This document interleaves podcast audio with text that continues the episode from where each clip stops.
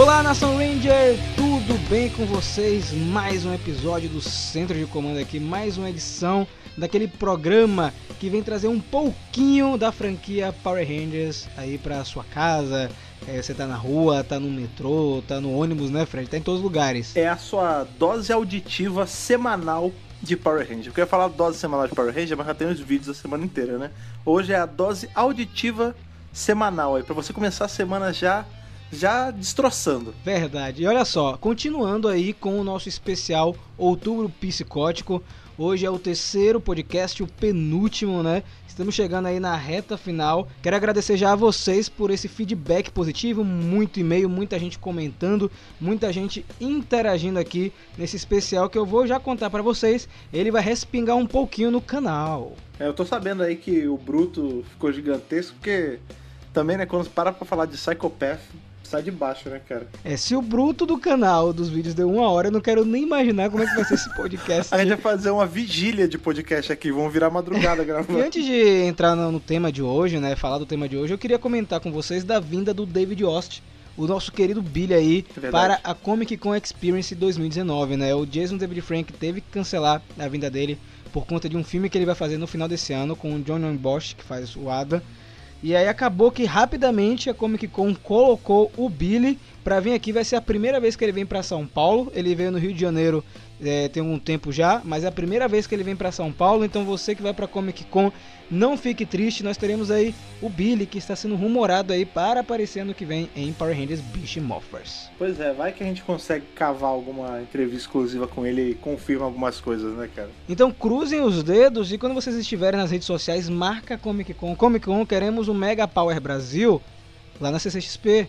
Marca a gente. Mas antes, antes de começar também o tema, tem aquele momento, aquele momento que eu gosto muito, que já virou a nossa zona de conforto aqui contra os Psycho Rangers, né, Fred? Sim, que é, você já sabe, você que tá ouvindo, você já sabe quem está arrumando pra onde? Pra aquela sala onde tem a grande maravilhosa piscina atômica, onde fica ali todas as cartas que vocês mandam na semana.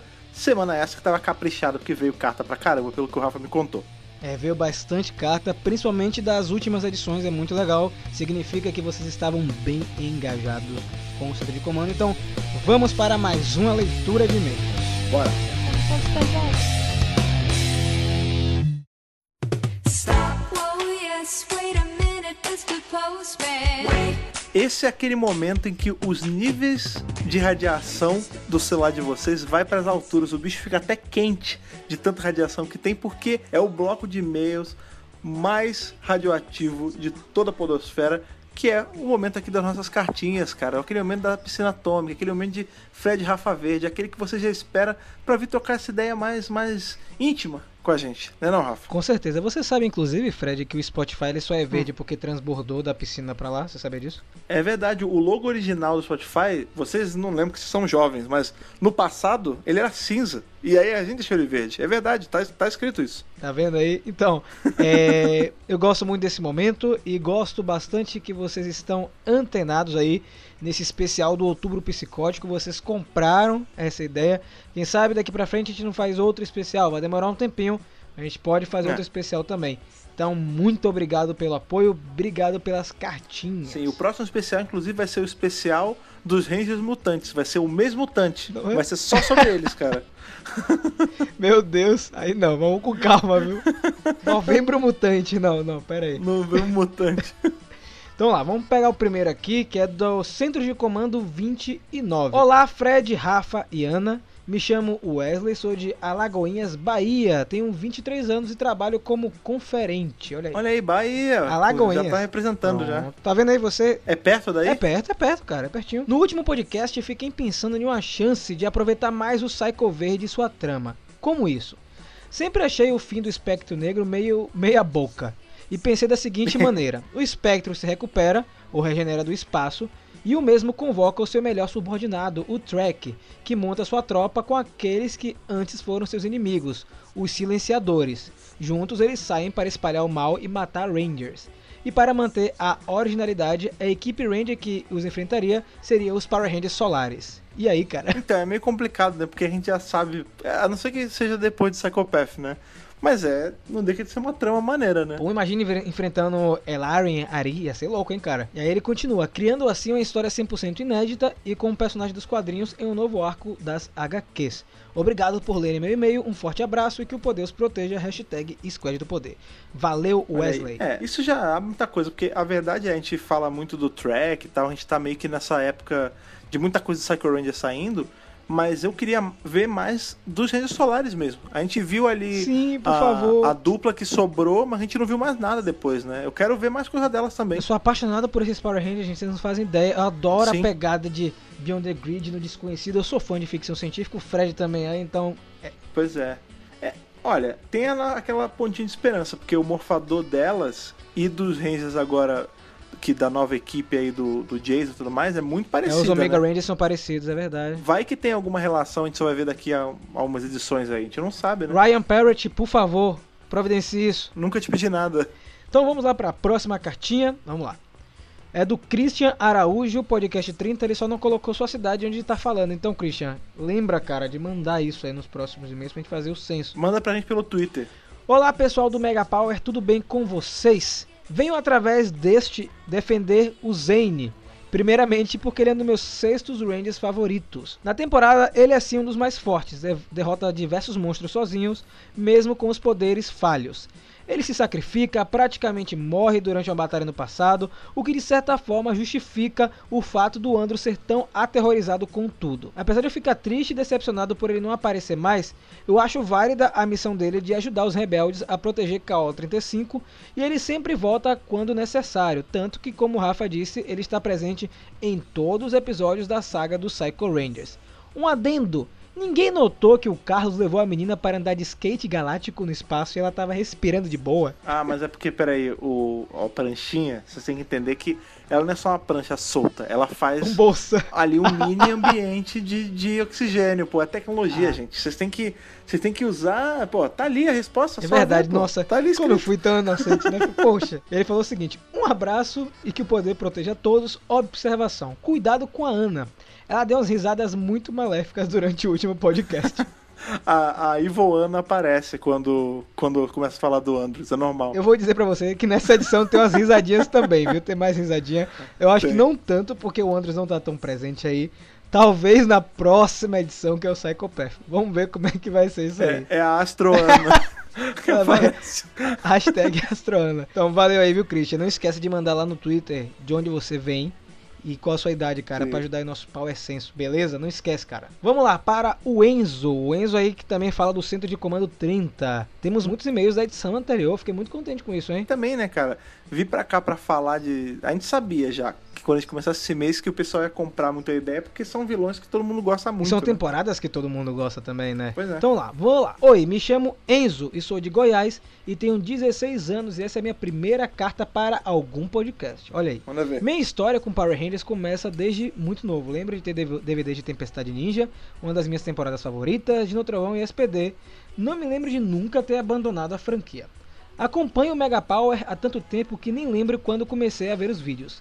A única lembrança que eu tinha do Psycho Rangers é na temporada da Galáxia Perdida, onde o Léo luta com o Psycho Vermelho e da cena memorável que os Rangers do espaço pulam e se transformam.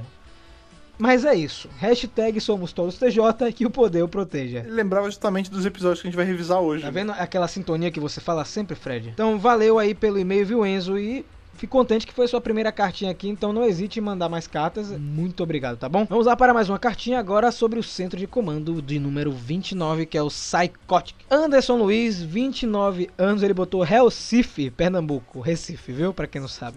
Engraçado, a gente tinha essa piada no Rio também. Era Réu de Janeiro. Que virou até o nome de um Porque evento só tem- agora, um festival de terror. Sério, Réu de Janeiro? É, é verdade. Oh, que maneiro, eu não sabia É, disso. tá vendo aí você? No Rio só tem, du- só tem duas estações, cara, no ano. É o verão e o inferno.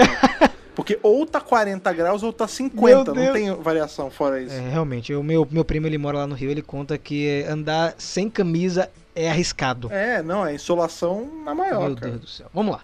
É, sobre o podcast anterior, que é o 29, quando criança eu também tinha uma visão errada sobre o Zordon. Ele não é esse ser iluminado e sábio que parece. Costumo fazer um paralelo dele com o professor Xavier dos X-Men.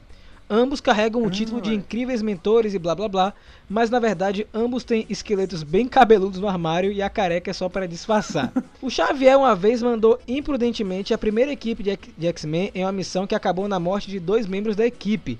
E ele escondeu isso de, tonto- de todo mundo. Muito parecida com a história dos Rangers de 69. Não Caraca, acham? Olha aí. Verdade, né? Agora, sobre o Zordon ter aprendido com o erro da equipe de 69, não acredito nisso, já que ele confiou em um grupo de adolescentes para fazer o trabalho dele.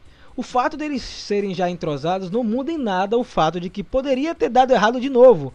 Porque se a Rita tivesse enviado de cara um monstro realmente poderoso, o Zordon teria que viver e ocultar outra chacina nas costas ou na cabeça. O que é que você acha, Fred? É, é, inclusive a gente já comentou isso, né, cara? Que é chamar adolescentes pra fazer o trabalho sujo é arriscadaço. Mas assim, é, eu concordo com você, eu acho que realmente são jovens e é bem complicado.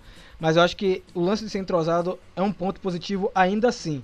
Pode ser que não seja o melhor ponto positivo, mas eles estavam mais em sinergia do que a equipe de 69. Ah, sim. E aí ele continua, olha, olha que legal que ele falou também. Acho que ele tomou essa decisão de enviar pessoas aleatórias para essa missão porque ele realmente acreditava que poderia dar certo de novo. Basta lembrar que no episódio 50 e 51 da segunda temporada de Mary Morphin, a Kimberly ficou presa no Velho Oeste em 1880 e precisou pedir a ajuda, ajuda do Zordon para vencer Goldar e os bonecos de massa. E o Zordon, sem nem pensar na questão, e deu as moedas do poder para ela. Não é porque ela tinha uma moeda do poder que ela seria um arrange do bem ou coisa do tipo. E os Zordon, sem nem pensar na questão, é, e deu as moedas do poder para ela, que entregou aos antepassados dos Power Rangers e eles acabaram conseguindo vencer. Então é provável que o Zordon tenha achado que isso iria funcionar de novo, mesmo claramente o nível de ameaça sendo Ah. infinitamente maior. O que, é que você acha? Cara, isso faz um baita sentido, né, cara? Ele não.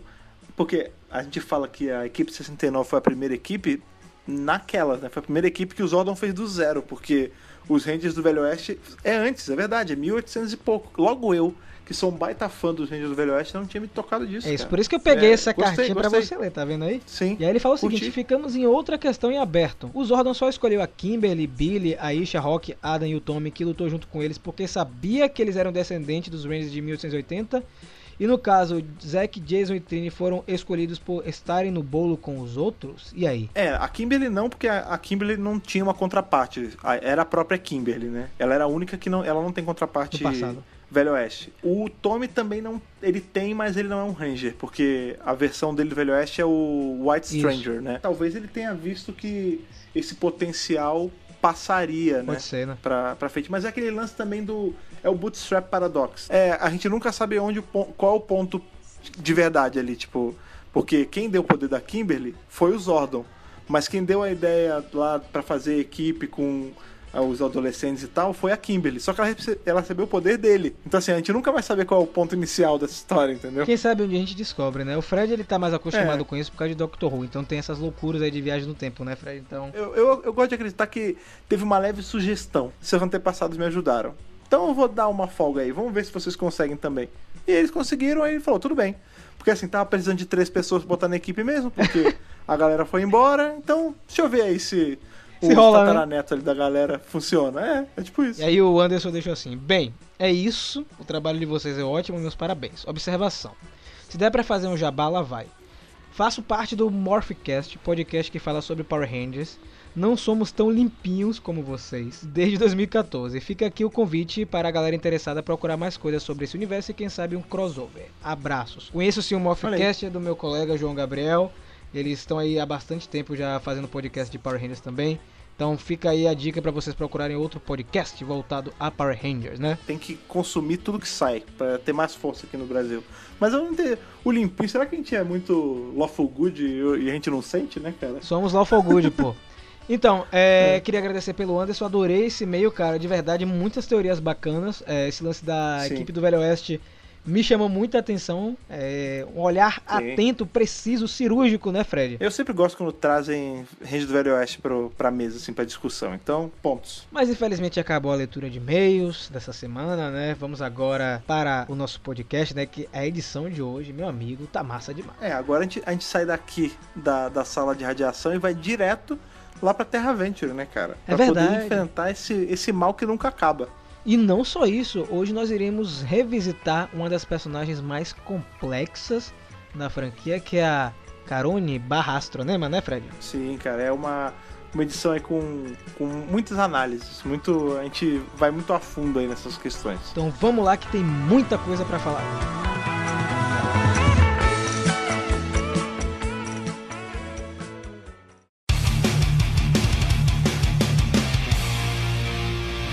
Então, galera, 20 anos de Galáxia Perdida.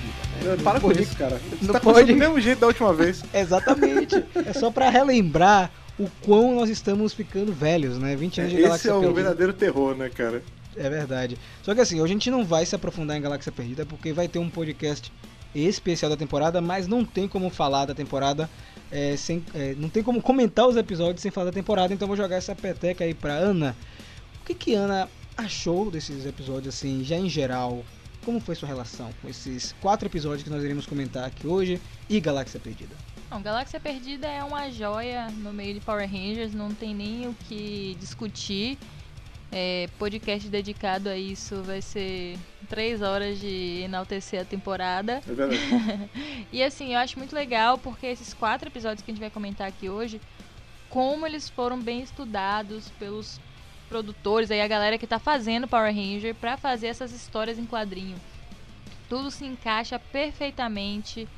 É muito legal ver o pessoal recorrer ao material original, né, que já tava lá na série de TV pra criar mais lore em cima desses personagens. Então assim, foi muito bom porque a gente assistiu, depois a gente voltou, leu o quadrinho e, sabe, uma coisa vai complementando a outra, você vai descobrindo certos, é, certas informações que às vezes você não presta muita atenção quando você não vê tudo, não assiste tudo, lê tudo, né? E é muito gratificante ver isso acontecendo. A gente tá vivendo isso, né? A gente tá vivendo essa criação do lore profundo de Power Rangers. Sendo justo também, tipo, foi como você bem falou, né, cara? Galáxia Perdida é uma joia aí no meio de tudo. Tipo, é, é uma joia, é aquela joia do meio do sábio Quasar, né, cara?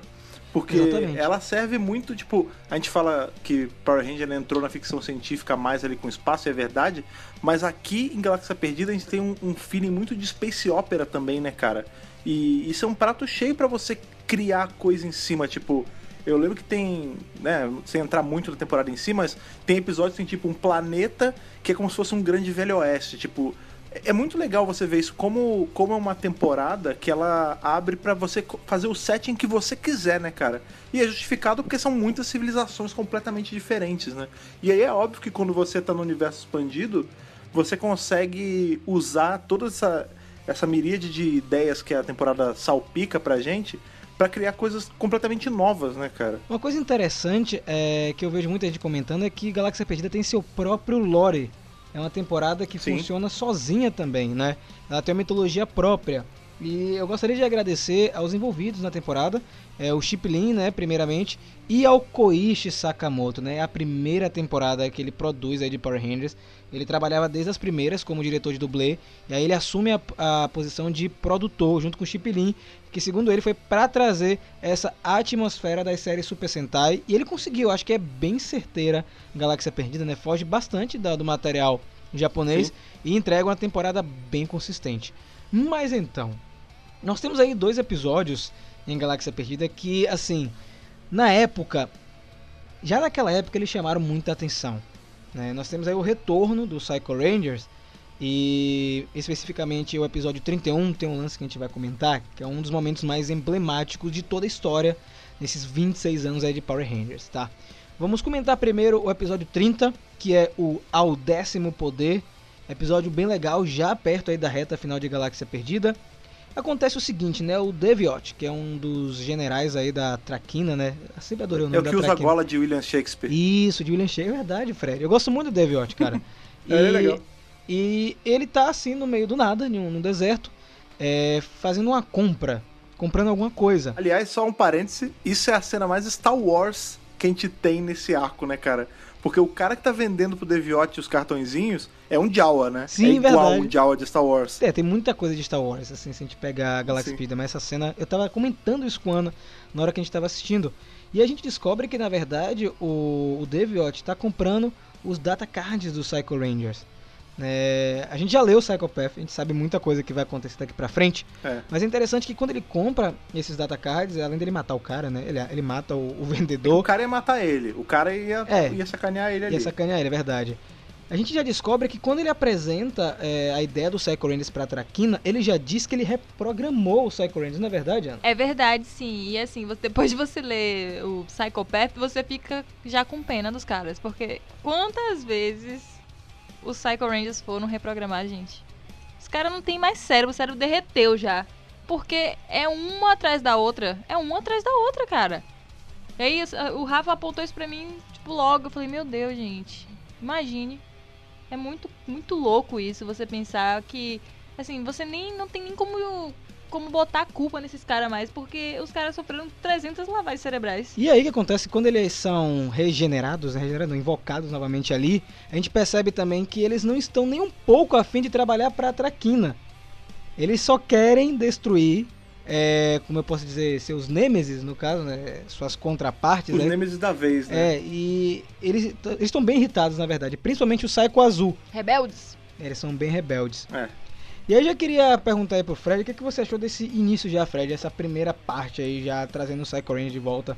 Você acha que já instiga a, a assistir o arco? Foi o que a gente tava falando do setting e tal. Todo o lance de, dele ter ido comprar ali na Muki, o negócio num cara super, super suspeito, foi lá, comprou os cartões. Você vê que o Deviotti, ele tem meio que as questões dele, né? Ele fez a parada, não pelas costas, mas assim, quando ele apresentou pra Traquina, ele já tinha feito todo um trabalho. Ele já tinha a máquina de condensar eles de volta, ele já tinha reprogramado, ele já tinha feito né, tudo ali, cara. E quando. É engraçado porque é um mistério que não ele se revela muito rápido, né? Porque a gente sabe que esses cartões são os Psycho Rangers. A pessoa que viu a temporada anterior sabe que é ali que eles estão. Só que na hora que ele bota ali, que você vê eles emergindo ali daqueles raios, daquela máquina, não tem como não dar uma respirada mais funda assim, né? Você pega e fala, putz, que maneiro, né, cara? Porque hoje em dia, com o raciocínio que a gente tem, né? Que a gente sabe o que, que é material original e o que não é, quando a gente analisa essa parte é muito bacana. Porque você vê assim, cara, eles deram assim, não um passo, eles deram uma caminhada inteira à frente, né? Porque esse crossover não tem. Não tem Gingaman com, com Mega Ranger. É, não tem esse crossover do Psycho Rangers, verdade. Tipo, eles não só fizeram uma história completamente nova, como eles já botaram, tipo, o Psycho Ranger, que é um negócio que funciona mó bem. A gente vê o Andros ali pagando de, de Lone Ranger, né? Tentando recuperar os cartões, tipo. E a ação desse arco, bem nesse começo, assim, ela é muito rápida, né, cara? Você vê que o Deviotti sumona eles, aí tem. A Traquina já manda eles ali trabalhar, e ah, você vai pegar esse, você vai pegar esse, não sei o quê. E a gente já, já corta ali pra. Tem o Léo treinando, aí tem um molequinho que na verdade é o Psycho Vermelho. Tipo, a porradaria já estanca, tipo, em, sei lá, 10 minutos de episódio. O mais legal é que começa com os Rangers, os outros Rangers da equipe, né? O Damon, a Maya, o Kai e a Kendricks, eles são atacados nas melhores cenas aí de filme de terror, atravessando a parede, puxando a perna deles é, pelo chão, né? É, pode crer. E aí, quando ele, ele, o Psycho Vermelho aparece pro Léo, que é o único que tem a chance de morfar, o Léo descobre que ele não tá lidando com um vilão qualquer, né? A chance não. A chance não.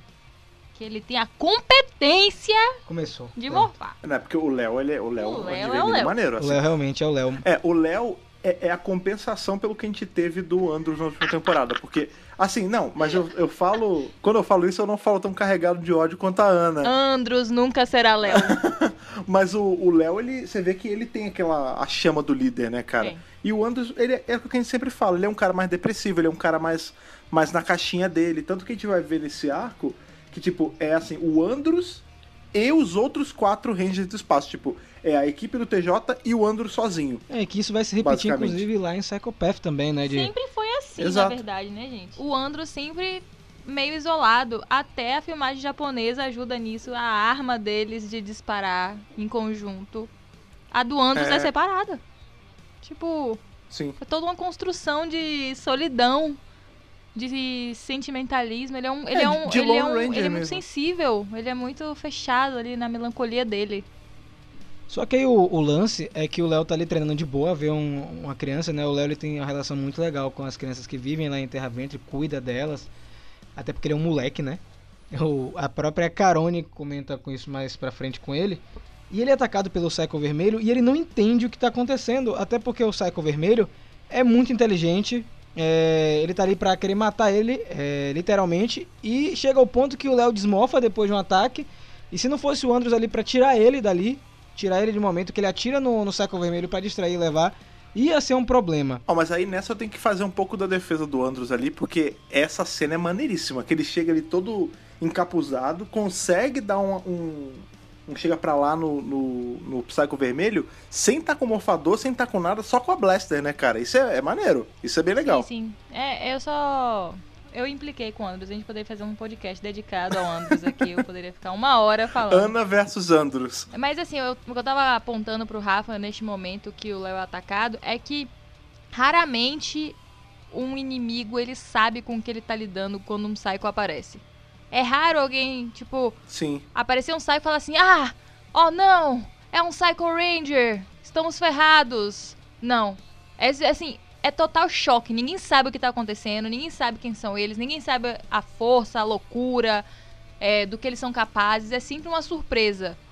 Eu fico chocada que mais acidentes não tenham acontecido, por- porque assim, as pessoas realmente são pegas totalmente de surpresa. E aí, é, uma coisa que eu gosto né, nesse momento é que quando o Andros se revela pro Léo, o Léo fala: Andros, eu estava lá naquele Eu dia. você. E é. é. é muito legal porque é a, é a continuidade que a gente gosta em Power Rangers, né? Galáxia Perdida é a primeira temporada após Zordon.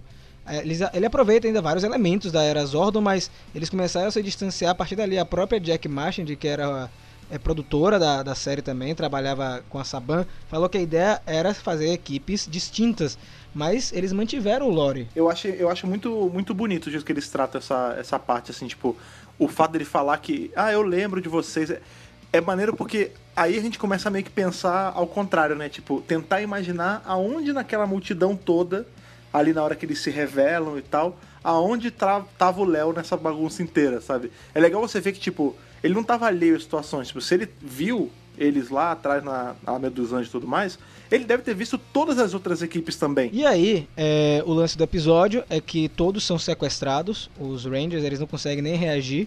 Como eu disse, eles são todos pegos de surpresa e só sobra Léo, Andros, Alpha e Mike, né? E a Deca, que é o computador É. da Astromega Nave, né? Eu acho muito legal também a cena quando o Andros reencontra o Alpha. É, é, É muito muito, legal esse, esse reencontro deles. E é, é um plano do Psycho Rangers pra atrair o Andros e, e geral, né? Um parêntese que eu queria deixar muito interessante. é, eu tava falando com a Ana, é, quando o Andros aparece, o morfador dele tá guardado na Astromega Nave. Então significa que nesse intervalo aí breve de um ano entre Galáxia Perdida e Espaço, eles não atuaram como Rangers, eles estavam fazendo outras coisas, né? Até porque a outra, o resto da equipe tava na Terra. Eu tenho minhas teorias sobre isso aí. Diga, Eu acho que o TJ tava de, de turbo vermelho. de vermelho? Ah, de turbo vermelho Ele pode sozinho. ser, né? O Turbo, exatamente, É. é verdade. Se o Justin tem o poder do, do dele de volta, eles também devem ter. É, não tinha pensado nisso, mas é isso. É, Teve um, teve um gap aí, teve um intervalo. é, e aí acho que depois da situação com o Psycho Rangers, eles voltaram de fato a usar os morfadores. Porque a partir daí todo o reencontro que a gente tem deles, tanto na série de TV, nos crossovers de aniversário e nos quadrinhos, eles estão com seus morfadores respectivos. Ah, sim, tanto que quando eles vão embora, eles vão embora morfados, né? Porque eles vão no, na pranchinha. E aí o Andros pega o morfador e vai ele e o Léo e o Mike, contar os três, pra resgatar o pessoal. E se não fosse um detalhe importante que acontece, eles iriam perder, né? Porque, assim, o Mike ele é forte pra caramba, o defensor Magna. Inclusive, nesse episódio, ele tá, maluco, ele tá tancando dois generais, cara. É, o Vila Max e o Deviotti, ele tá tancando os dois sozinhos, cara. E, por incrível que pareça, é, eles conseguem até causar um pouquinho de dano aqui e ali, mas eu acho que aquela junção ali, cinco Psycho Rangers, Vila Max, Deviotti, ainda tinha Traquina no meio, né? Não vamos esquecer, ia dar ruim. Sim. Mas eles conseguem libertar os Rangers da Galáxia Perdida e tem aquela cena maravilhosa, né? A- ficam todos alinhados assim. Vocês podem ser sete, mas nós ainda somos Psycho Rangers. Aí o, vem o nosso grande deus TJ e fala assim, tudo bem. E se forem onze? Aí, tan, tan, tan. Cara, que cena É maravilhosa. Ana já está aqui, louca. bom. Baiana, baiana, se jogando. Primeiro eu tava rindo porque General Vila Max parece nome de festa aqui de Salvador. Aí eu tava, eu tava aqui É rindo Vila sozinha. Mix. Exatamente, Vila Mix. Também tem em São Paulo, É, tem, né? tem Vila Mix aqui em São Paulo. É, eu não tava tancando o nome desse cara, porque eu não tinha nem pensado. Eu- quando o Fred falou, ficou muito nome de festa, enfim. E aí depois, claro, né, este momento de TJ adentrando com a equipe dele de espaço, né? Carlos de cabelo cortado, vamos dar um. É, Ashley sem tic-tac no cabelo, que é muito importante. Aquele tic-tac sempre me irrita muito. Porque, porque ela usa o tic-tac no cabelo, gente? Por quê? Aquele, aquele tic-tac não impede. Ah, pra- é pra franja não ficar indo não, na não, cara, né? Não impede nada aquilo. É simplesmente um charme feio dos anos 2000 que eu quero que nunca mais volte essa moda do tic-tac na Ok. franjinha, enfim. E aí, TJ, o importante é que TJ entra liderando a equipe, botando pressão, né? Botando aquela frase de efeito. Eles se jogam lá de cima numa pose muito louca, né? E temos aquela cena da explosão bonita, né? E eu gostaria de É pontuar que durante a luta, TJ não apanha dos Psychos. Se vocês não viram, volte lá, repare. Ele não leva um chute, um soco, nada. O cara se mantém lá superior. Isso é verdade. O, o- a- na luta o TJ não sofre nenhum dano. Mas, já que você falou da luta, que luta maravilhosa. Muito bem dirigida, cara. É, como o Fred falou, o, o defensor Magna, o Mike, ficou lá com dois generais. E cada Ranger ficou. é, Os dois Rangers ficaram com Psycho, né? No caso aí ficou Léo e Andros com Psycho vermelho. Era pra ter tido Trek versus Damon. É, então, mas aí o, o Psycho Preto ia ficar sentado esperando É. acabar, né? Ou ele podia estar com o. Ele podia estar com o Defensor Magno, né? Porque o Defensor É Magno isso, veste mas preto. como não tinha o track, ele tava na lua, né? Ele tava na lua preso, então ele não tinha como aparecer ali. Mas é uma luta muito boa, muito, assim, bem coreografada, até porque tudo original americano, gente. Koichi Sakamoto, todo seu brilho aí, seu poder. O legal é que os, os Psychos ainda estavam, né, obcecados por acabar lá com os caras da cor. tipo, é o, é o. Sei lá, a mente deles fica, tipo, completamente focada naquilo. Tipo, é só preciso destruir o Ranger da cor tal, porque eu sou o Psycho da cor tal, tá ligado? Só um lance, é, quando o Andros aparece na, é, no armazém, o Psycho vermelho, você de novo. Não, e a Traquina fica empolgadaça, fala, dois vermelhos? Eu vou fazer a história hoje. Tipo, como se ela fosse conseguir alguma coisa, né? Coitada da Traquina, né? Ah, e aí, assim, eu acho que eles conseguiram vencer os Psychos por conta da quantidade de Rangers que tinham ali mesmo. Mas assim, eles não perderam 100%, né? Porque aí, aí que começa o grande problema desse arco. Não um problema, assim, de roteiro, é um problema para os Rangers. Porque depois que todos os Psychos são explodidos, aí sai o pessoal de Galáxia Perdida, de espaço, vamos curtir um final de semana em Terra Venture. A Psycho Rosa não foi derrotada, né? A Psycho Rosa tá lá caída, foi a última que sobreviveu. E o Deviote pega ela, vai levar ela e reprogramar mais uma vez. Né? O episódio termina com o Deviote. Levando ela na carcunda. É, exatamente, uma cena muito legal, inclusive. E aí, meu amigo, nós chegamos no episódio 31, que é o Poder Rosa. Né? Um episódio é muito bom. Assim, eu vou deixar o Fred começar a comentar esse episódio, porque ele começa legal, né, Fred? Ele começa com é, os Rangers se divertindo, vendo as feras galácticas, mas vai pegando um tom mais sombrio, né? São, são duas coisas a se falar sobre esse, sobre esse episódio em específico, né? É, sem querer me adiantar muito, mas qual era o grande plano por trás de todo esse, esse arco? A gente sabe que a, a Valerie Vernon, ela tava doente, enfim, eles precisavam tirá-la da série e basicamente eles iam matar ela, que é o que a gente vai ver no fim desse episódio. O plano original era que a Cassie fosse virar a Ranger da Galáxia Perdida Rosa. E a gente vê que ao longo desse episódio, tudo indica que essa é ela, né? Tipo, ela é a única que sobe na Fera Galáctica, ela tá sempre com a, com a Kendricks, tipo, tava na cara que o arco inteiro ali tava trabalhando pra ela e pegando confiança ali com esse time e ficar. E no fim não é isso que a gente tem. Porém, o fato da gente não ter gera uma coisa muito mais legal.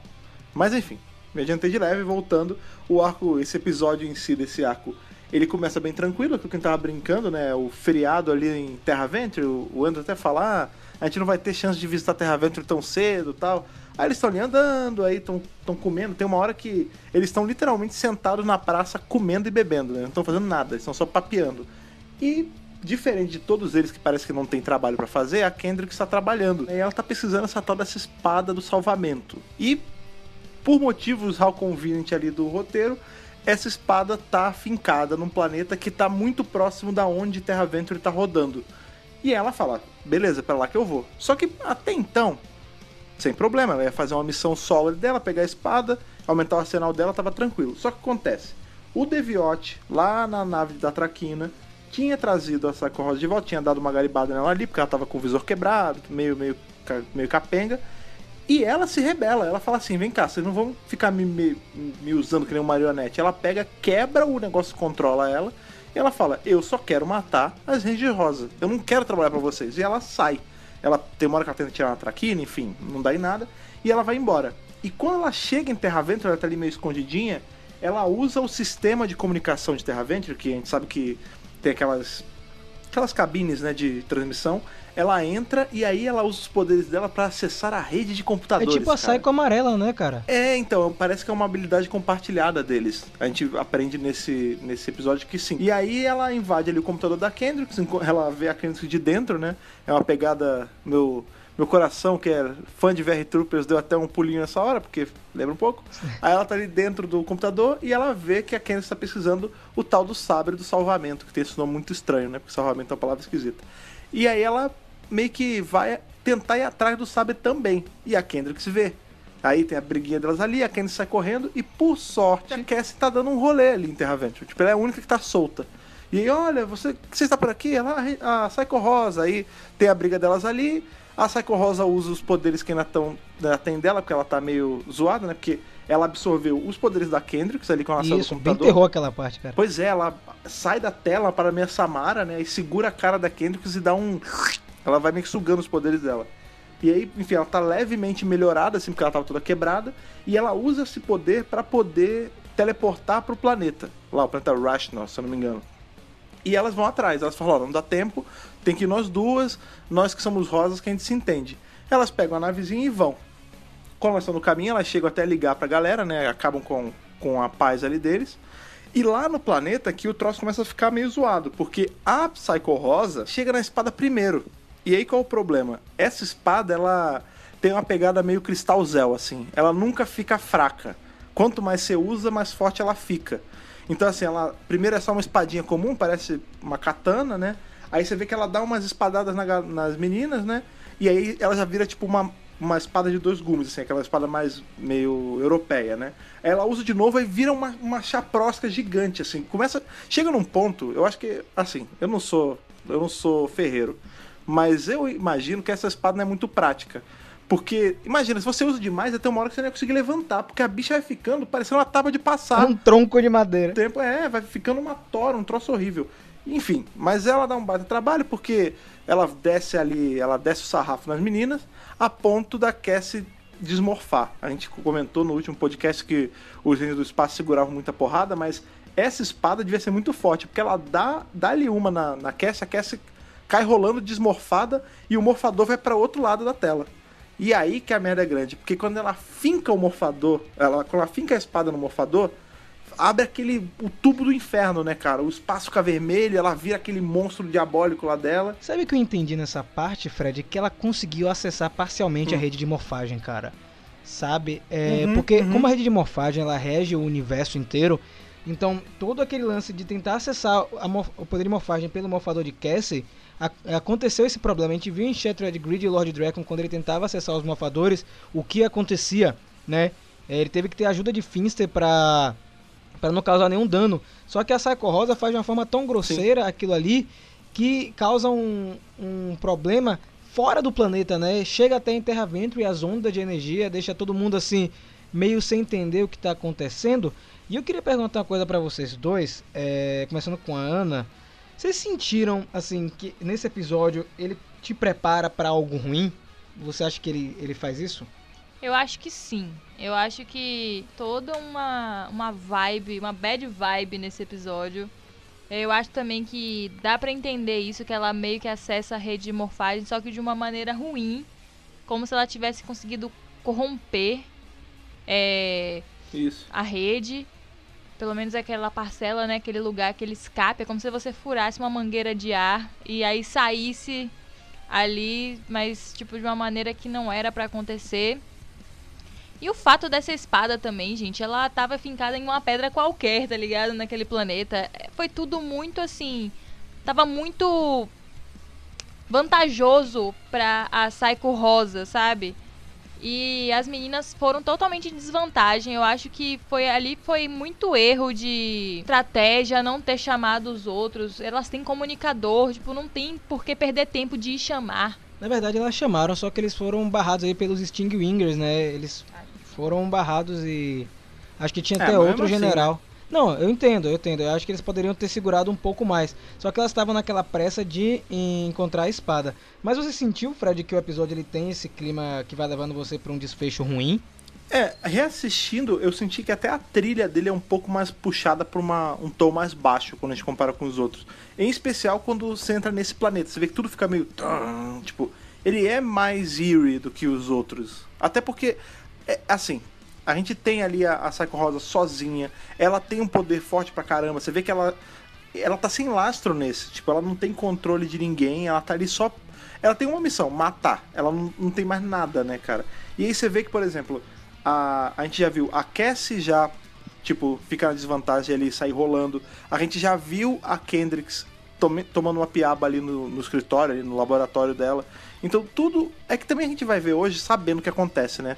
Eu não sei como foi a minha primeira reação quando eu vi antes. Mas eu acho que o episódio meio que, depois que a gente já sabe, você vê que ele tá te preparando pra tipo, ó. A coisa é um pouco mais séria. Tanto que quando chega. Porque o que acontece é, às vezes de fato, né? O que mata a Kendricks, na verdade, não é nem a Psycho Rosa. A gente tem essa memória falsa, na verdade, que a gente acha que foi ela. Não foi, foram as ações dela, né? Porque ela vai. Aquilo que a gente tá falando da rede de morfagem, eu, eu concordo também. Eu acho que ela acessou de algum jeito ali corrompido. Porque dá a entender que a Psycho Rosa, ela não estava conseguindo mais entrar no modo monstro dela. Porque ela estava muito fraca. Quando ela mete a espada no morfador, abre é, O exemplo da Ana foi perfeito. É como se você furasse uma mangueira, né? Começa a vazar aquela energia toda. E aí ela começa a ver que ela começa a ficar um pouco mais erguida, ela consegue até absorver uns poderes da Cass também, e ela se conserta. Tipo, os machucados dela vão embora, o visor não fica mais quebrado, e ela vai, né, ela vira aquele monstrão, e sempre, com mais a energia vai vazando, maior ela vai ficando. A ponto dela virar um monstro gigantesco, né? Sem ajuda de nada, de ninguém. Tipo, ela pegou toda aquela energia ali que tava vazando da rede de morfagem e usou pra ela. O que salva ali o. De acontecer uma coisa pior é porque, primeiro, vem o Megazord de Galáxia Perdida. E o despacho, depois- em cenas americanas, tá? Lindo, Sim, isso cara. é muito legal, porque eles meio que usam a Astro Mega Nave de novo, né, Pra poder transformar ela em modo de batalha e tal. Eu, eu acho Zord lindo, inclusive, então eu sempre gosto quando ele aparece. E aí, na real, a luta de Zord é até bem rápida. Tipo, quando eles se juntam, vai- eles dão ali a espadada final e a Psycho Rosa vai pro espaço de novo, né? Piada pronta. É, e o que mata é porque, assim, mesmo que a Psycho Rosa seja destruída, a gente vê que o sifão de energia tá indo ali ainda.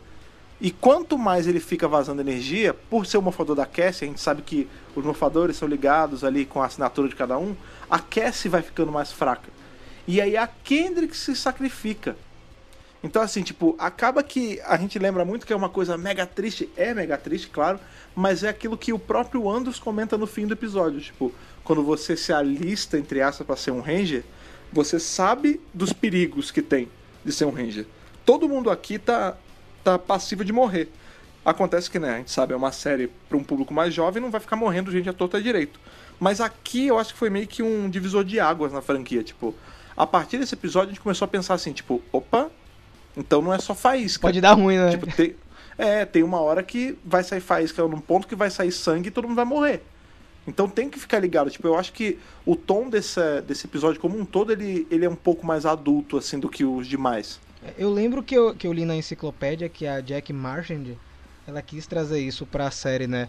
Ela fala assim, é, como a Kendricks, como a atriz, né, a Valerie Ver não ia sair por conta da- do tratamento da leucemia, ela não queria colocar ela em uma conferência de paz. Ela fala exatamente isso.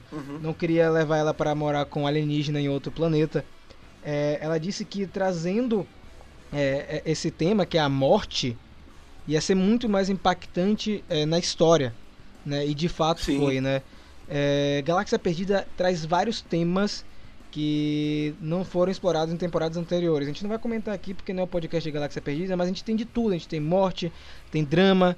Nós temos no final da temporada Rangers escravizados para trabalhar para um, um vilão aí na, lá na Galáxia Perdida. Então, assim, tem várias, vários elementos que essa temporada trabalha que são pro público que cresceu é, assistindo Mary Morphin lá em 90, 93 e chegou agora em Galáxia Perdida, entende? Então é um episódio que tem um tom bem mais pesado que os outros. É, dá super pra sentir isso, que eles fizeram tanto a temporada quanto é, o caminho que eles decidiram seguir, porque eu- eles não começaram a série sabendo que ela tava com leucemia. Foi durante a série que descobriram. Então, assim, é, algumas decisões tiveram que ser tomadas fora do planejamento de roteiro. Então, assim, a decisão é: ah, vamos fazer uma coisa pra criança ou a gente vai continuar aqui fazendo a parada séria pra quem tá assistindo desde lá da primeira temporada. Então eles optaram por fazer um negócio mais maduro. Eu não sei se a criança sente o impacto. Acho que ela fica triste porque o personagem morreu, era um Power Ranger. Mas assim, o significado mesmo daquilo, eu não sei se a criança consegue compreender. Você assistindo ou reassistindo, pô, velho, é bizarro, sabe? O sentimento é muito ruim. É tipo assim, toda aquela situação é um grande erro que poderia ter sido evitado, mas nós agora como adultos sabemos que a- às É. vezes acontece e tipo tem consequências, sabe? Porque fica parecendo que os Rangers são os super-heróis mágicos, o super-homem, que nunca vai acontecer nada, eles são inatingíveis, e não é. É, tem duas coisas ali nesse, nesse episódio que me pega forte, assim, que é quando a Kendricks ela, ela morre, né? Você vê que não tem corpo. Ela vira só aquela energia e ela fala assim, gente, eu tô. Agora eu tô bem. E aí quando você passa pra aquele. Você transporta um pouco pra, pra vida real, né, cara? Imagina como deve sido difícil pra essa atriz e pra todo esse time de atores ali, cast and crew e tudo mais. Tipo, caralho, ela tava com câncer mesmo, sabe? Tipo, ela realmente poderia morrer a qualquer minuto. E ela chegar e falar, gente, tá tudo bem, eu tô num lugar melhor, agora eu tô em paz, não sei o quê. E você vê que o, a alma dela leva o sabre, né? Ele é como se ele guiasse o sabre pro novo dono e tal, tipo, uma parada meio anel do Lanterna Verde, tipo. É verdade, Ele sai, vai cara. pro céu, é, ele e vai embora. E acabou, tipo, não tem, é aquilo, é um até um pouquinho mais romantizado, né? A gente não vê uma coisa gutural ali, tipo, não tem sangue, não tem nada. E no finalzão, quando a gente vê que as equipes estão se despedindo, cada um tá com a sua contraparte, né? Então, o azul tá com azul, o preto tá com verde, o vermelho tá com vermelho, e a única que tá sem ninguém é a Cassie mesmo. Que ela tá. Tem uma hora que ela tá todo mundo se despedindo, ela tá de costa, tipo, debruçada num tonel, assim, num barril, chorando. E aí que tem a lição do Andros, que ele fala que todo mundo pode morrer e tudo mais. Mas é triste pra caramba. Você vê que ninguém sabe o que fazer. Tipo, os Reis de Galáxia Perdida, a frase que termina o episódio é exatamente essa. A Maia pergunta assim, e aí? E agora, Léo, o que a gente vai fazer? E ele fala, não sei. E acabou. Entendeu? Tipo, é um pouco como, como acontece na vida real. Tipo, quando alguém que a gente ama morre, alguém que tá pronto a gente morre, ah, o que a gente faz agora? Mano, não sei. Até você recuperar o chão, demora, cara. Tipo, tem um luto ali, isso é muito legal. Tipo, o episódio não, não fala assim, tipo, ah, acabou, ela morreu, que triste, ah, vamos pegar um substituto. Não, eles não sabem o que vão fazer mesmo. Isso é muito bem trabalhado. E é muito interessante esse lance de não ter o corpo, né, da Kendricks. E eu acho que isso rima muito com essa possibilidade de ser realmente. É, de ter acontecido uma abertura da rede de morfagem ali. Porque a gente sabe que a rede de morfagem ela meio que absorve, né? A, tipo, sei lá, o espírito, a alma, a energia, não sei, da pessoa. Então faz sentido ela ter sido meio que consumida pela rede de morfagem. É, não propositadamente, claro, né? Foi um acidente. E por isso que não, não existe corpo, não existe nada. Ela simplesmente foi consumida. E só que como o espírito é imortal, ela fica ali vagando dentro da rede, acredito eu. Semelhante ao que aconteceu com o Tommy aí em Shattered Grid, né? Com o Lord Draco, né? Ele fica sendo poupado aí dentro da rede de morfagem até a, a sua volta triunfal. É, só pra fechar esse arco desses dois episódios, a Jack, na entrevista lá né, no livro, ela, ela termina falando que caso a Kendricks, a Valerie se recuperasse, eles tinham um plano de trazer ela de volta pra temporada no final. Então você veja que eles realmente não sabiam o que ia acontecer. Ela precisou realmente sair da temporada pra se cuidar, pra fazer o tratamento. E graças a Deus que ela, ficou, ela se recuperou. A atriz tá aí, vivaça, fazendo convenções no Instagram, tudo conversando. Mas até que- aquele momento, como o Fred falou, a própria temporada fez uma rima com a vida real. é, e você não sabia o que ia acontecer. Então eu acho que realmente esses dois episódios têm um tom assim bem denso. Acho que a criança com certeza não conseguiu captar aquilo ali. Eu tiro até por mim mesmo que hoje o episódio ele tem bem mais significância pra mim.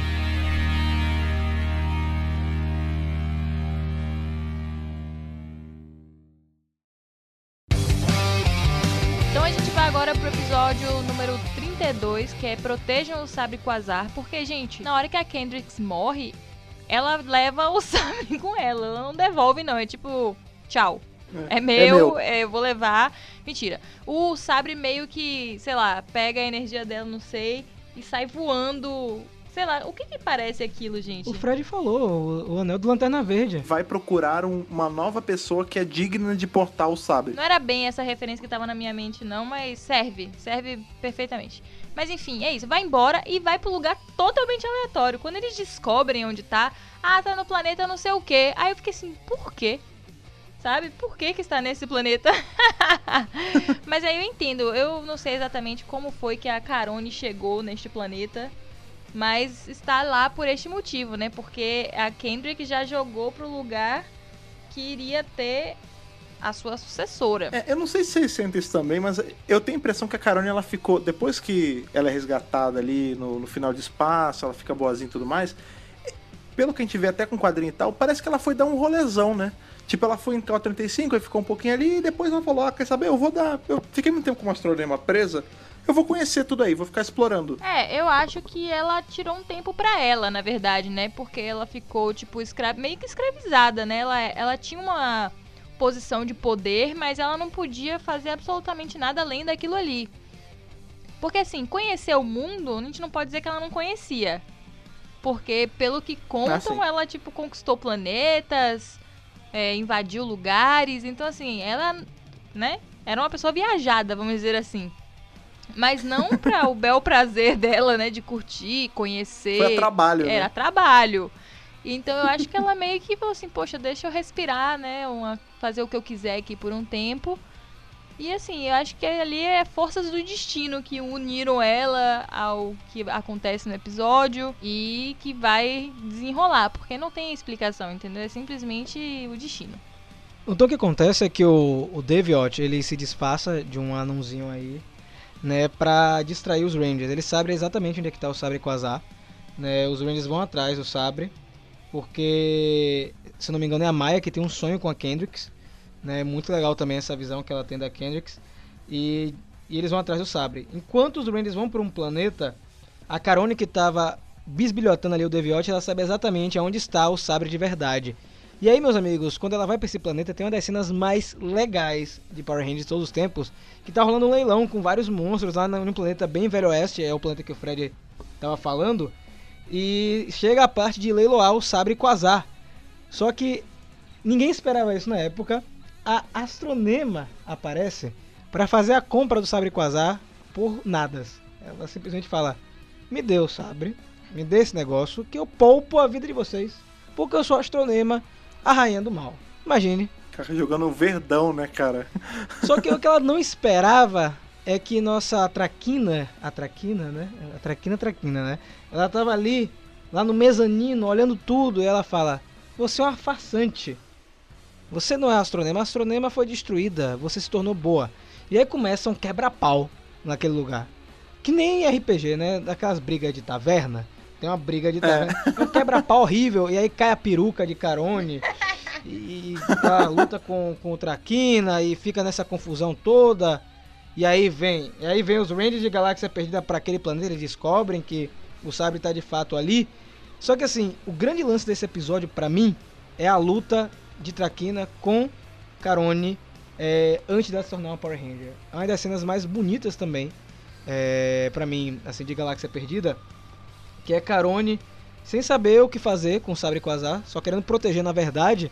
E chega um ponto que a Traquina consegue derrubar ela de um precipício, né? E ela é salva pela Kendricks, né? Pela alma. Cara, É. que, que cena linda, assim. Tipo, ela consegue se materializar, né? É, é tangível. E ela leva a Carone lá pra cima de volta, já com o mofador.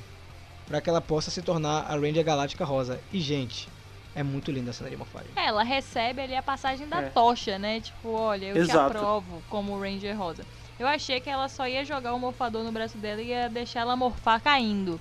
Mas eu acho que a Kendricks é melhor do que isso. E aí ela leva Ela ela. teve que se mostrar digna, é, né? ela leva na mão, assim, ó, venha, transforme-se aqui na Ranger Rosa. e aí, pronto, ela finalmente, né, uma Power Ranger. É tão bonitinha a reação dela depois que ela desmorfa. Ela, meu Deus, eu sou uma Power Ranger. É, pensa no arco dela enquanto personagem, né? Que ela, ela não teve vida praticamente, ela, ela vivia pra matar a Ranger, e aí ela se redime. A gente. no- eu lembro muito no último episódio de espaço como ela tá, tipo, um bichinho assustado na Astro Mega Nave, tipo, que ela ganha a roupinha roxa dela, né? E aí ela, ela não sabe se os caras gostam dela ou não, porque ela era vilã, e eles meio que abraçam ela ali, ah, você é uma de nós. Mas a gente sabe que ela não é, tipo, ela nunca vai ser um Ranger. E é, agora, tipo, é a redenção dela. Tipo, ó, você é digna o suficiente pra se tornar um Ranger. Você pode, é, tipo, mexer com a rede de morfagem de uma forma boa agora. A gente confia em você. Eu acho legal pra caramba, cara. E sabe o que rola? Eu, eu pensava assim, a gente tá lendo os quadrinhos, né? Com a volta da Carone em Beyond the Grid, em Julgamento de Astronema e agora Psychopath. E eu pensava que essa construção da personagem veio por conta dos quadrinhos, né? E a gente vê já nesse episódio e no próximo as reflexões de Carone, quem ela é de verdade. Ela querendo se aceitar, né? Ela fala: será que realmente eu mereço ser uma Ranger? É, eu não quero substituir ninguém aqui nessa equipe, tá, gente? É, eu só quero ajudar vocês. Então a gente percebe que já na época da série de TV eles estavam criando uma personagem complexa. Porque foi uma personagem que passou 15 anos fazendo maldade, entende? Então ela lembra de tudo, ela tenta é, conviver com essas duas coisas. E, e esses dois episódios mostram muito bem isso. Ela fala: Não, não quero substituir ninguém. E aí a Maya disse: Se a Kendrick escolheu você, é porque você merece. Você é digna de ter esse poder. E aí eu acho que na verdade culmina tudo isso, todo esse lance da reflexão dela, no episódio 33, que é um episódio muito legal. Né? A gente tem um vilão aí que é o Magne, alguma coisa, acho que é Magnetrix, não lembro o nome dele, que ele destrói os mofadores dos Rangers. Né? pri- O do Léo, o primeiro do Léo e depois vai destruindo dos outros. E só um parêntese, o segundo no comando em Galáxia Perdida é o Damon. Viu, gente? É o Damon. O cara Ah, ele sim, faz um é show verdade. nesse episódio, lidera a equipe, assim, sensacional. E a Carone fala assim: Léo, eu sei como resolver esse problema. É, quando eu era astronema, é, eu fui em um planeta e eu conheci um guerreiro muito poderoso que ele tinha umas chaves. E essas chaves davam a ele muito poder. E eu acabei petrificando esse guerreiro. E as chaves ainda estão lá. Então a gente pode ir nesse planeta para resgatar elas e melhorar o seu poder. E nesse episódio, eu tava comentando com a Ana, é também um episódio que a gente tem muita referência a Star Wars. Porque quando ela vai é, entrar na caverna com o Léo, aparece um esqueleto e fala: é, Você agora vai passar pela sua aprovação. Só você pode fazer isso. É Dagoba, É, né? Aí o Léo fica preso e aparece o fantasma da astronema. É uma cena muito legal, gente, porque você vê ali ela enfrentando ela mesma, né? O fantasma do passado. E o que eu mais gostei desse episódio foi. Assim, essa cena é muito legal, que ela luta contra ela mesma. Ver a astronema de novo é, é ótimo, eu gosto muito da personagem. Mas quando ela entra na caverna, ela finalmente vence né, o fantasma, porque ela diz que é, se entregaria para astronema se ela deixasse o Léo ir, né? Então ela né, faz um sacrifício. Ela é autorizada a entrar na caverna e tal, e ela vai. E quando ela chega lá, a chave não tá na mão do guerreiro, né? Que foi onde ela deixou, petrificada. E ela fica tão desapontada, gente. Tão desapontada porque ela tava tentando ajudar. E deu errado, sabe? Na primeira vista, assim. E eu fiquei com uma pena tão absurda, porque eles estão já sem esperança, sem poder, com o mofador quebrado. E assim, ela. Sei lá, fica um peso de que sim, você sempre vai ser a astronema, a pessoa que faz a coisa errada, que não dá certo. Pô, sei lá, eu fiquei muito bad vibes neste momento. Mas graças a Deus, o poder da lágrima da Disney rolou ali naquele momento. Ela chorou no guerreiro e aí o guerreiro voltou à vida e entregou a chave. E aí, é, ele fala, interessante assim, eu tenho um poder é, de um Ranger. E esse poder vai não só restaurar os poderes do Ranger Vermelho, como melhorar esses poderes. E aí fica um questionamento. Eu tava falando com a Ana. Esse guerreiro, ele era um Ranger, ele tinha acesso à rede de morfagem, várias coisinhas que a Saban plantou assim, intencionalmente ou não, nesse universo aí de Power Rangers que podem ser exploradas futuramente, né? Então, assim, é parecido com o que a gente tá tendo em Necessary Evil. São pessoas que também tiveram acesso à rede de morfagem, beleza, Necessary Evil foi uma consequência aí horrível, né? É, foi por causa de Lord Draco, mas Será que existem outras pessoas que não são Rangers que foram tocadas pelos poderes da rede? Às vezes ele é de alguma equipe que é que uma equipe exclusiva, vai. Tipo, abre a abre a margem aí pra criarem uma equipe pra esse cara, entendeu? Tipo, foi o que você tinha falado no começo. Galáxia Perdida, ela tem uma. Ela a lore dela, né? Tanto que, por exemplo, a gente sabe que os sábios Quasar antes já haviam sido de outra equipe. Lá num passado muito, muito, muito, muito, muito distante. Então vai que, sei lá, esse cara era de alguma equipe próxima a essa, não sei. No início do episódio tem uma coisa que também me chama muita atenção. É, é uma cena que eu também acho tão tocante quanto essa cena que a Ana falou da caverna. Que é tá Carone e Léo brincando com as crianças, né, Ana? E ah, o Léo fala. O que, que ele fala exatamente com, com a Carone? Ah, você tá brincando com as crianças, você não teve infância, é um negócio desse. Você não cresceu, né? E aí a Carone fala: Não, eu não cresci.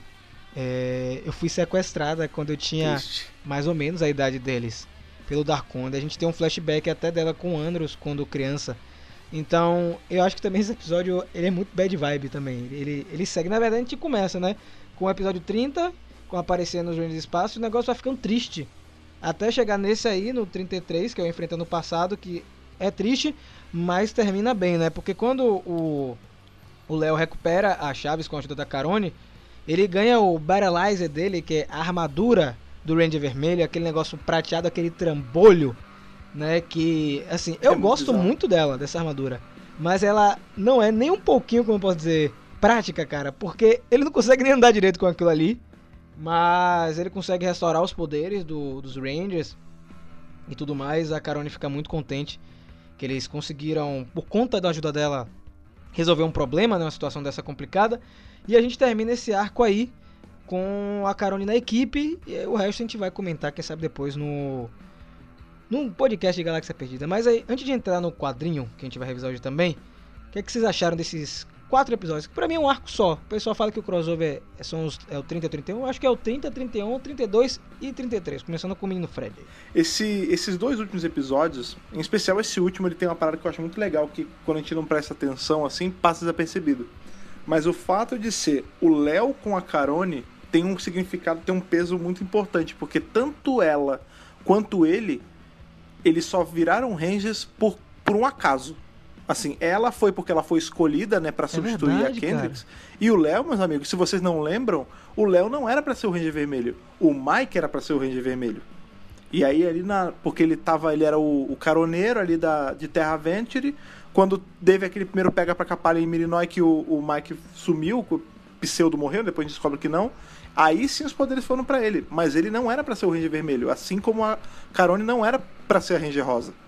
Os dois meio que viraram por uma consequência da coisa. Eu não tinha captado isso, rapaz. Que beleza, hein? Eu, eu vejo muito na Carone essa incerteza de. O tempo inteiro, na verdade. Será que eu sou realmente digna? Porque é um detalhe besta, assim, que eu vejo, mas que eu não sei se foi 100% jogado ali pela Saban na época. Vocês já repararam que a, a Carone é a única Ranger rosa da história de Power Ranger que não usa rosa? Ela usa preto o tempo inteiro. Luto. Ela não se perdoa, né, na verdade. E a gente vai ver isso mais hoje em dia com o universo expandido aí que a gente vê mesmo como esse ela enfrenta o fantasma de Astronema, mas ela não enfrenta de verdade, né? Sempre tá com ela esse peso.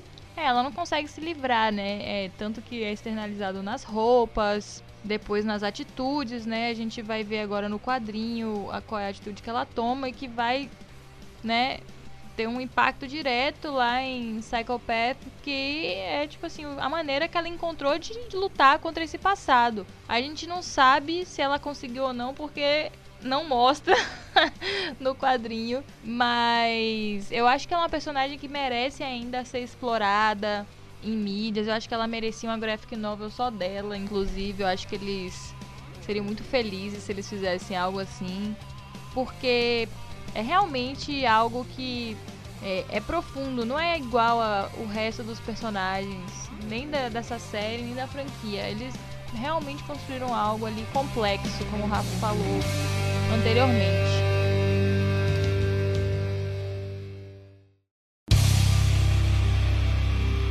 Aí a gente tava falando, né, lá no começão que tem 20 anos de Galáxia Perdida, né? Então assim, a gente faz um salto temporal aí de muitos anos para uma para continuação de toda essa história com a Carone e tudo mais, que é justamente o julgamento de Astronema, que é uma história que saiu dentro da HQ de comemoração de 25 anos da série, ou seja, foi ano passado, 2018, é a Mighty Morphin Power Ranger especial de aniversário 25 anos. E dentro desse compilado tinha várias histórias de várias equipes. Então a gente tem história com a Aldona, vai ter história com os Rangers de Ninja Steel, Super Ninja Steel e vai ter o que fecha a HQ inteira, que é de longe a história mais importante ali e a mais bem trabalhada, que é justamente o julgamento de Astronema, The Trial of Astronema. Né, que é escrito por ninguém menos do que ali o, Senhor de toda Maldade, aquele que consegue fazer histórias que pingam sangue, nosso querido amigo Trey Moore. É o prelúdio pra Psychopath, é tipo Psychopath episódio zero, que é justamente Astronema indo a tribunal pra pagar por todos os crimes que ela cometeu, porque qual é o grande lance? Ah, mas era, ela era astronema. Tudo bem, ela era astronema. Mas a astronema até agora não pagou pelos crimes. Quer dizer, ela ficou boazinha e todas as mortes que ela fez, todas as pessoas que ela escravizou, tipo, fica por isso mesmo? Não. E aí você vê que ali ela é uma sabatinada, né? Vai indo várias pessoas que sofreram por consequência dela e ela não tem nem força pra dizer que ela tá que ela não merece aquilo, né? E por sorte a gente tem os, os defensores dela ali, o advogado de defesa justamente o Andros, o Léo e a Maia. Lembrando que é logo após o final de Galáxia Perdida. Ou seja, Carone não tem mais os poderes da Ranger Galáctica Rosa. Voltaram pra Kendricks. A gente não sabe quando vai voltar pra ela. Porque ela volta em Super Mega Force com os poderes. Então vai acontecer alguma treta ainda futuramente. É, tanto que tem uma hora no julgamento que tem aquele. O juiz, ele é tipo uma morte gigante, um bichão, né? E aí, quando eles chegam pra defender ela, ele fala assim: engraçado. Ela. Ô, Carone, você criou o Psycho Rangers, não foi? Aí ela fala: sim. Ela, então vocês estão me dizendo que ela criou o Psycho Rangers.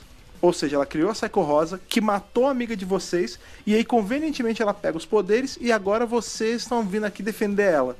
Né? Tipo, o cara ele ataca ela de todos os flancos possíveis, né? E você vê que ela vai ficando mal, ela vai ficando carregada, mas ela tá meio que numa de tudo bem, eu mereço.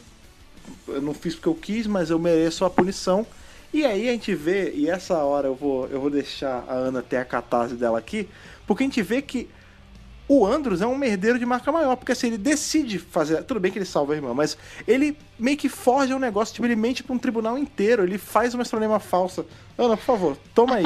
assume a rédea, Pois por favor. é, é, eu acho que a, a Carone, ela meio que tá resignada, né? Ela meio que aceitou que o destino dela vai ser ser julgada nesse tribunal e provavelmente morrer. E eu acho que na cabeça dela, como ela não consegue lidar com com esse, vamos dizer, esse luto, né? Esse, esse, esse sentimento de ter feito tantas coisas ruins e, enfim, ter sido controlada, enfim, né? Ter sido criada no mal, ela meio que fala assim, ah, tá ok, não, é justo, então é melhor que isso aconteça, porque aí pelo menos eu morro mesmo, me livro dessa, dessa culpa e vai ficar tudo bem, eu vou realmente pagar pelos meus crimes, porque eu tenho que pagar de alguma forma, porque só ser, ela fala, só ser uma Ranger não foi o suficiente. Eu achei que virando uma Power Ranger, fazendo uma coisa boa, né, lutando pelo bem, eu iria conseguir apagar tudo que eu fiz de ruim, mas não foi o suficiente. Então ela tá ali resignada com aquilo ali. E eu até em algum ponto, não que eu queria, não que eu quisesse que ela morresse ali e acabasse ali a história da Carone, mas é, o Andros meio que faz essa invenção, né? Ele faz um holograma da astronema para eles pensarem realmente que ela foi dividida. E a- pra mim, quando eu li, pareceu que a Carone acreditou.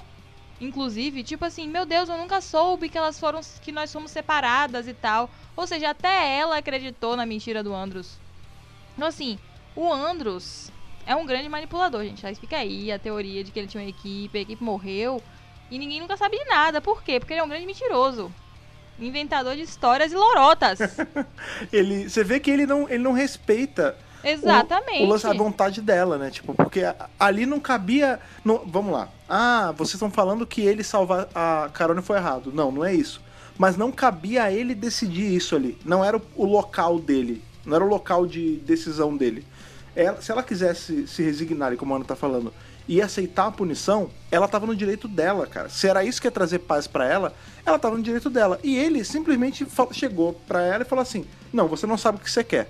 Eu sei o que você quer. E aí, ah, não, porque você é minha irmãzinha, eu preciso te proteger. E ele toma um tapa na cara dela, merecidaço. Né, cara? só apanha. E a gente vai ver que isso vai, isso vai influenciar direto em Psychopath, porque a- os ânimos deles dois estão abalados desde esse momento aí no tribunal. Que ele, que ele E passou por cima dela, entendeu? o ali a o que ela ia fazer pra ganhar a paz dela, ela teve que procurar em outro lugar. Por isso que ela vai embora no final. Ela fala assim: "Olha, você me tirou a escolha, você, né, interrompeu aqui minha vida. Então aqui eu vou, enfim, procurar meu caminho porque eu preciso dessa paz. Eu não consigo viver com essa dualidade dentro de mim, porque eu já aceitei que eu sou astronema. Isso é uma coisa que fica bem claro. Neste momento ela ela confessa, aceita pra ela mesma que Astronema e Carone são a mesma pessoa, que eh, Astronema foi uma parte da vida dela. Então, eh, ela precisa saber lidar com isso, de alguma forma. Então, ela vai embora e a gente vai cair exatamente em- direto em Psychopath. Então, é, vocês esqueceram de comentar alguns easter eggs bem bacanas aí ne- nessa, nessa história aí, né? O primeiro easter egg que eu acho tão legal é. Não é tão legal não, porque é uma história bem triste, né? Descobrimos aí que Astronema é responsável pela confusão de Power Rangers SPD, meus amigos. Porque ela deu os códigos de acesso pro Imperador Grum, invadir o planeta de Dog Kruger, matar todo mundo e matar, entre aspas, a esposa dele, né, que é a Isínia. E outro easter egg muito legal, que não é bem easter egg, é que é o Léo defendendo ela no, no julgamento, justamente com essa passagem do episódio 33, do guerreiro. Ele fala: "Ah, a astronema me ajudou no momento que eu tava sem meus poderes, ela encontrou um guerreiro, e esse guerreiro perdoou ela, mas o tribunal realmente não aceita, né? E a edição termina como a Ana falou, ela é literalmente é, um pouquinho antes de Psychopath, porque ela fala o seguinte, ela fala, Maia, eu preciso voltar, é, eu preciso, acho que pra Call 35, ou ir viajar, ir pra algum lugar, e eu preciso pegar minhas coisas em Mirinói e ir embora. E termina assim a edição. Eu gostaria que tivessem mais páginas na época, todo mundo gostaria, mas acabou que a gente ganhou cento e poucas páginas aí em, É. em Psychopath. Então aí só pra encerrar é, esse nosso review de hoje, como um todo, esse material todo que a gente falou, mais o julgamento de Astronema, você acha que eles se complementam? É, dá pra contar uma história boa? Você acha que pra ler Psychopath precisa ter assistido tudo isso que a gente falou até agora, ter lido o Psychotic, assistido os crossover, o crossover de espaço e agora de Galáxia Perdida? O que, que vocês acham? Precisar não precisa, mas que é muito bom é, tipo, se você só lê Psychopath é bacana. Tipo, ela per se é uma história legal. Mas é como se você estivesse vendo, tipo, o mundo por uma janelinha muito pequena. Quando você assiste todas essas coisas e lê tudo que tem em volta, você abre o- a sua visão, né, cara? Você vê que, tipo, você entende as motivações da Carone, por que, que ela vai fazer o que vai fazer em Psychopath. Você entende que, tipo, na verdade, é engraçado, né? Porque a gente veio aqui pra falar do Psycho Rangers e acabou que virou um, um podcast sobre a Carone, quase. Né? Porque a gente vai ver que é o arco Power Ranger no espaço, esses últimos episódios de Power Ranger Galáxia Perdida, Trial of Astronema e o Psychopath é o arco de redenção da Carone. É, eu acho que é isso que você falou mesmo, Fred. Eu acho que realmente você não precisa assistir, tipo, não é obrigatório que você assista. Você vai entender o que tá acontecendo, mas eu acho que pra você criar um contexto, né, Pra você contextualizar mesmo, você entender assim as minúcias do que tá acontecendo, eu acho importante que você assista. Porque você acaba unindo várias informações que, inclusive, os próprios escritores dos quadrinhos usaram. Você acha que eles não foram lá na série de TV olhar o que, que tinha? De ver todo o material disponível para conseguir construir a história? Claro que foram. Então, assim, se eles foram, a gente deveria ir também. Então, eu concordo que lendo os materiais adjacentes encorpa mais, só que assim, algumas coisas eu acho que precisam ser é, lidas, inclusive a Psychotic que vem em Psychopath. Ela é essencial para você saber quem é o Psycho Verde. Porque quem só assiste a série de TV, eu vi muita gente comentando na internet. Tem um Psycho Verde, eu pensei que era prata o outro que tinha. Então tem gente que não sabe o que está acontecendo, tem gente que não conhece a história de 1969. Então eu acho que existem sim algumas coisas que você precisa ter tido um contato prévio para entender a história, entender, entender o personagem, as motivações dele, no caso do vilão de Psychopath. Mas assim, você pode ir livre, leve solto aí, sem precisar assistir ou ler nada. Mas então, valeu a pena acompanhar isso tudo, rever. Valeu a pena voltar um- a Galáxia Perdida. Sempre bom. Galáxia Perdida, Galáxia Perdida é maravilhoso, cara. Eu sempre que eu vejo um episódio solto, eu fico com vontade de ver a temporada inteira. É isso. É verdade. Eu acho, é assim, eu tenho um apaixonite pela Astronema. Eu gosto muito da história dela com a Carone. É, eu gosto de vilões, dependendo do vilão eu gosto muito. Então, eu acho a história dela muito interessante. É uma personagem que cativa, assim, pelo tipo de história que ela tem. Tanto que eu decidi fazer. Meu primeiro cosplay de Power Ranger foi dela. Porque justamente existe toda uma complexidade de personagem que eu curto muito. Misturado com um design muito bom também, né? Claro. e eu acho que é o, é o tipo de conteúdo que hoje vale a pena você consumir de Power Ranger. É o tipo de conteúdo que está totalmente interligado com o que é original e também com o que é totalmente novo. E você consegue ter um mix dos dois maravilhoso, porque os escritores vão na fonte, pegam informações primordiais e só melhoram. Então, assim, não tem como ficar assim melhor do que isso, um universo expandido que respeita, né, ali as origens e traz materiais de qualidade em tempo real aqui, gente. Tá acontecendo agora, tá lançando agora pra gente acompanhar. Então não deixem de consumir este material, mesmo que você não vá comprar, porque sei lá, você não tem facilidade com inglês ou você acha muito caro. Enfim, consuma os reviews, comente, fale, mande pro amigo, vamos falar sobre isso, vamos comentar essas criações.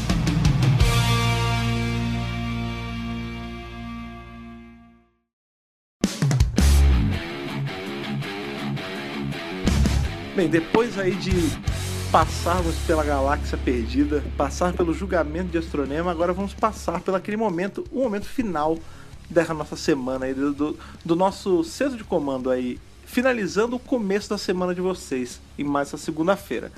Uma coisa que é sempre importante fazer, depois de todo esse nosso bate-papo, vocês sabem bem, vocês escutam a gente, é a hora de vocês agora, vocês virem falar com a gente, vocês darem o parecer de vocês sobre esse, esse arquinho aí do Psycho Rangers barra da Carone e de julgamento de Astronema, que é aí o episódio zero de Psychopath que a gente vai revisar na semana que vem. Para entrar em contato com a gente, você sabe bem como você faz, é só mandar aquela sua cartinha radioativa pra gente, mandar o seu e-mail pra gente, e para isso você sabe que você precisa do endereço de e-mail, então Ana, por favor, lembre pra galera como eles fazem para enviar aí a cartinha eletrônica deles. Gente, para enviar aí seu e-mail, para enviar sua opinião, para a gente conversar diretamente sobre o centro de comando, você vai enviar um e-mail para megapowerbrasil.gmail.com.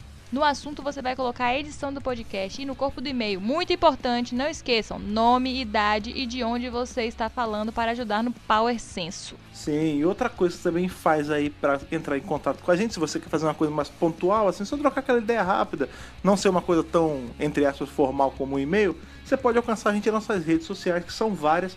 Então, Rafa, lembra aí pra gente quais são e como o pessoal faz para alcançar a gente por lá. Então, galera, muito fácil. Twitter, Facebook e Instagram, arroba MegaPowerBrasil. Mas vou frisar para vocês aqui o Instagram. Estamos pertinho dos 10 mil seguidores. O Fred Sim. lá com o Dr. Who Brasil conseguiu bater essa marca. Então, queremos chegar nessa marca também para ativar ferramentas. O pessoal pensa que é só número, mas não é só número não, gente. Os 10 mil seguidores é porque o Instagram, ele, ele deixa algumas ferramentas, algumas coisas legais só para quem tem 10 mil seguidores. Então a gente precisa disso para entregar vídeo para vocês mais rápido, podcast também e até mesmo notícias, né, Fred? E a gente quer muito, de verdade, que vocês são nossos ouvintes e ainda não seguem a gente lá, venham fazer parte desses 10 mil primeiros que estão ali com a gente. Porque aí vocês estão lá desde a nossa gênese, vocês estão acompanhando os nossos esforços, nosso trabalho por lá. É muito importante pra gente ter essa, esse contato mais próximo com vocês, aí usando em especial o swipe, cara.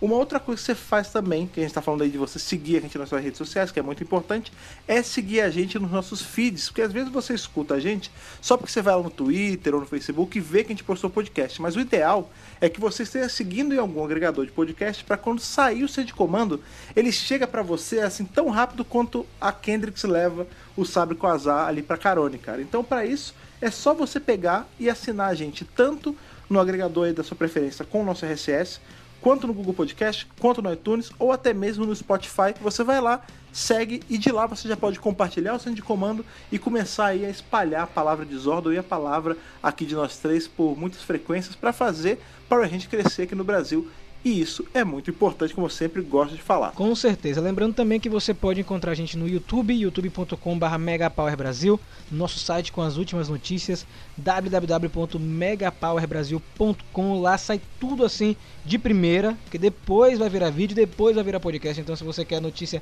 quentinha, vai lá no nosso site. Quero agradecer também a todos que estão acompanhando aí esse outubro psicótico, que estão acom- acompanhando o Centro de Comando semana após semana, mas infelizmente chegou aquele momento de despedida. É isso, nos vemos na próxima segunda-feira e desperte a maldade que há em você.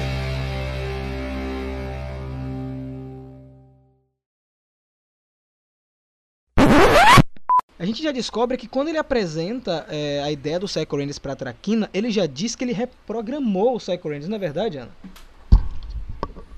É verdade, Rafa, depois de dar uma porrada no Ah, microfone. não, faz não.